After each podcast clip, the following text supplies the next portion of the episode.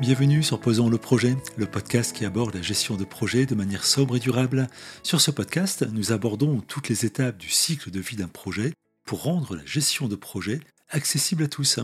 Sur ce quatrième épisode de la saison 2, nous allons aborder la planification du projet conduit en agile, parce que cette deuxième saison traite du cadre de travail agile. Et en la matière, rien à voir avec la planification en mode cascade, abordée sur la première saison de Posons le projet.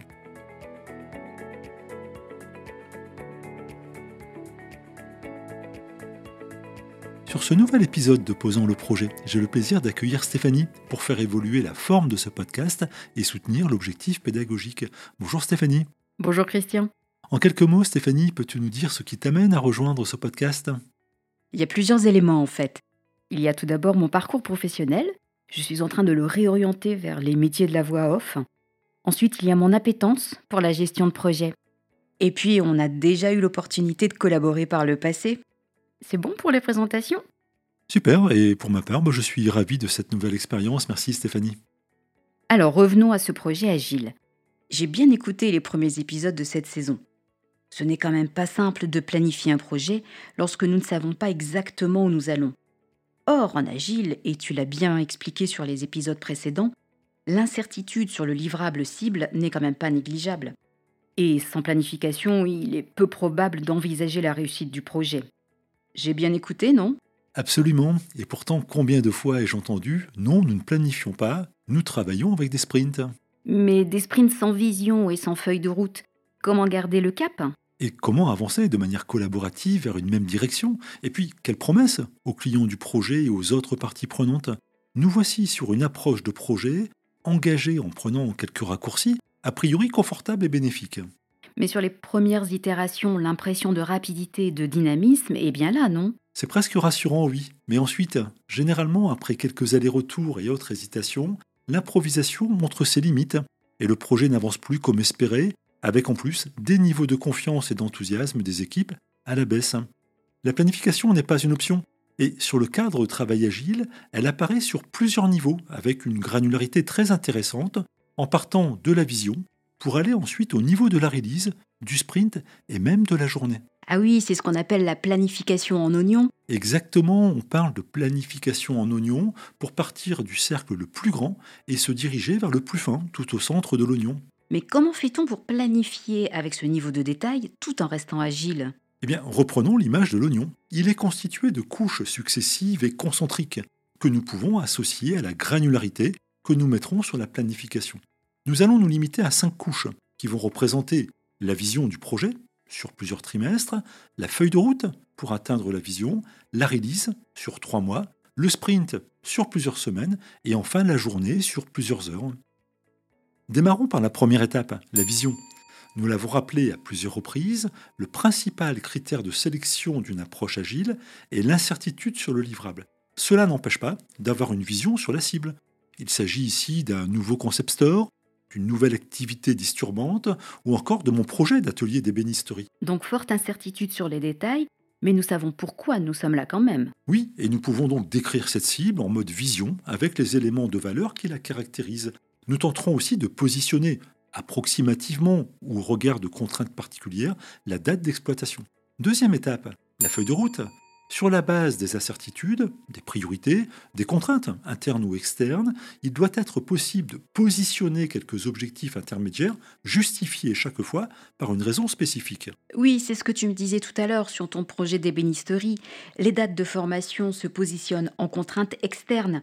Si tu manques une session de formation, bah, il faudra attendre plusieurs mois pour rejoindre la suivante. Oui, et donc le développement de la compétence parfaitement justifiée va se positionner sur la feuille de route sur une étape particulière. Sauf que j'ai quand même besoin de valider ce projet.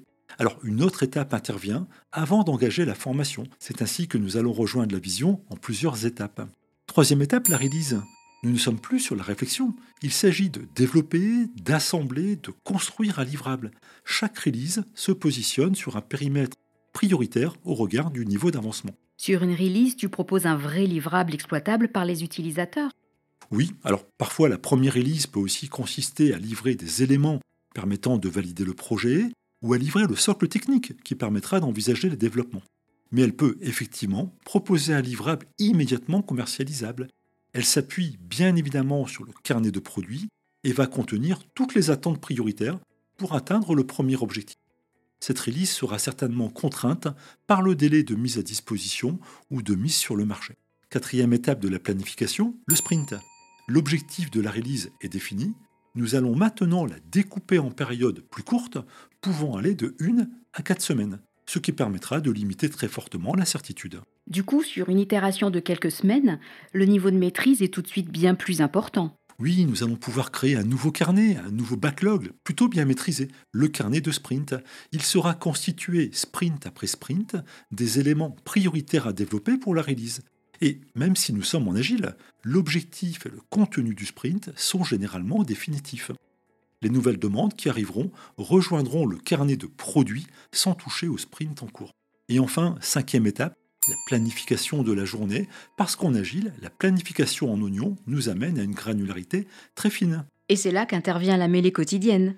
Exactement, avec cette mêlée, les développeurs se réunissent pour exposer ce qui a été réalisé depuis la dernière mêlée et pour annoncer ce qu'ils envisagent d'entreprendre d'ici à la prochaine. Planification, collaboration et visibilité. Et tout cela en 15 minutes au maximum, pour ne pas impacter le rythme des développements. Souvenons-nous du concept d'autogestion abordé sur le troisième épisode de Posons le projet. Nous n'avons donc pas besoin du product owner ni du Scrum Master pour cette planification quotidienne. L'équipe de développement est parfaitement autonome sur cet exercice. Alors quelles sont les clés pour réussir la planification en agile? Pour n'en citer qu'une, je dirais un subtil équilibre entre la vue holistique et la vue détaillée. En effet, même si sur l'oignon de planification, nous allons dans le détail avec une granularité à la journée, sans vision, nous pouvons oublier la feuille de route. Il faut donc être en mesure d'envisager des itérations courtes pour limiter les risques et bénéficier de retours fréquents tout en inscrivant ces itérations sur une vision bien plus ambitieuse. Oui, vision fortement exposée au changement, de par l'incertitude de la cible. L'autre élément à ne pas négliger concerne la capacité à prioriser. Sans une priorisation pertinente, nous serons forcément en grande difficulté pour organiser la planification d'un projet agile. Il faut donc un cap ambitieux et une priorisation fine pour guider les travaux. En formation, je fais souvent le lien avec la roue de Deming, le PDCA. Ce dispositif itératif intervient sur des itérations courtes et priorisées, mais avec une vue d'ensemble et une direction maîtrisée. À ce sujet, on pourrait presque dire que M. Deming faisait de l'agile avant l'heure. Nous sommes d'accord, le premier qui annonce qu'il ne planifie pas parce qu'il fait de l'agile devra se repasser cet épisode 20 fois de suite jusqu'à s'engager à ne plus jamais imaginer un projet agile sans planification. Cet exercice de planification montre bien que l'agile est quand même très exigeant. Oui, et c'est un élément trop souvent négligé. Il y a encore de la pédagogie à faire sur le sujet. Sur la dernière partie de chaque épisode, tu proposes de mettre en application avec cette formule Et si nous mettions en application maintenant? Exactement. Et donc, si vous avez un projet en cours ou un projet à venir, faites confiance à cette approche en utilisant le modèle de l'oignon de planification. Posez ou reposez la vision pour donner un cap, priorisez pour définir la feuille de route, puis en travaillant sur le haut du carnet de produits, définissez le périmètre de votre première release. Il ne vous restera plus qu'à découper en sprint. Merci Stéphanie pour ta participation à cet épisode. Avec plaisir, Christian. Nos activités convergent quelque part. Et on pourrait envisager une collaboration durable, non? Il reste quelques épisodes à enregistrer, on en discute tout de suite. J'espère que ce quatrième épisode de Posons le projet saison 2 répond à vos attentes et qu'il vous donne envie de suivre les prochains. Je vous dis donc à bientôt pour le prochain sujet de Posons le projet. Nous y aborderons la gestion des risques, tout un programme.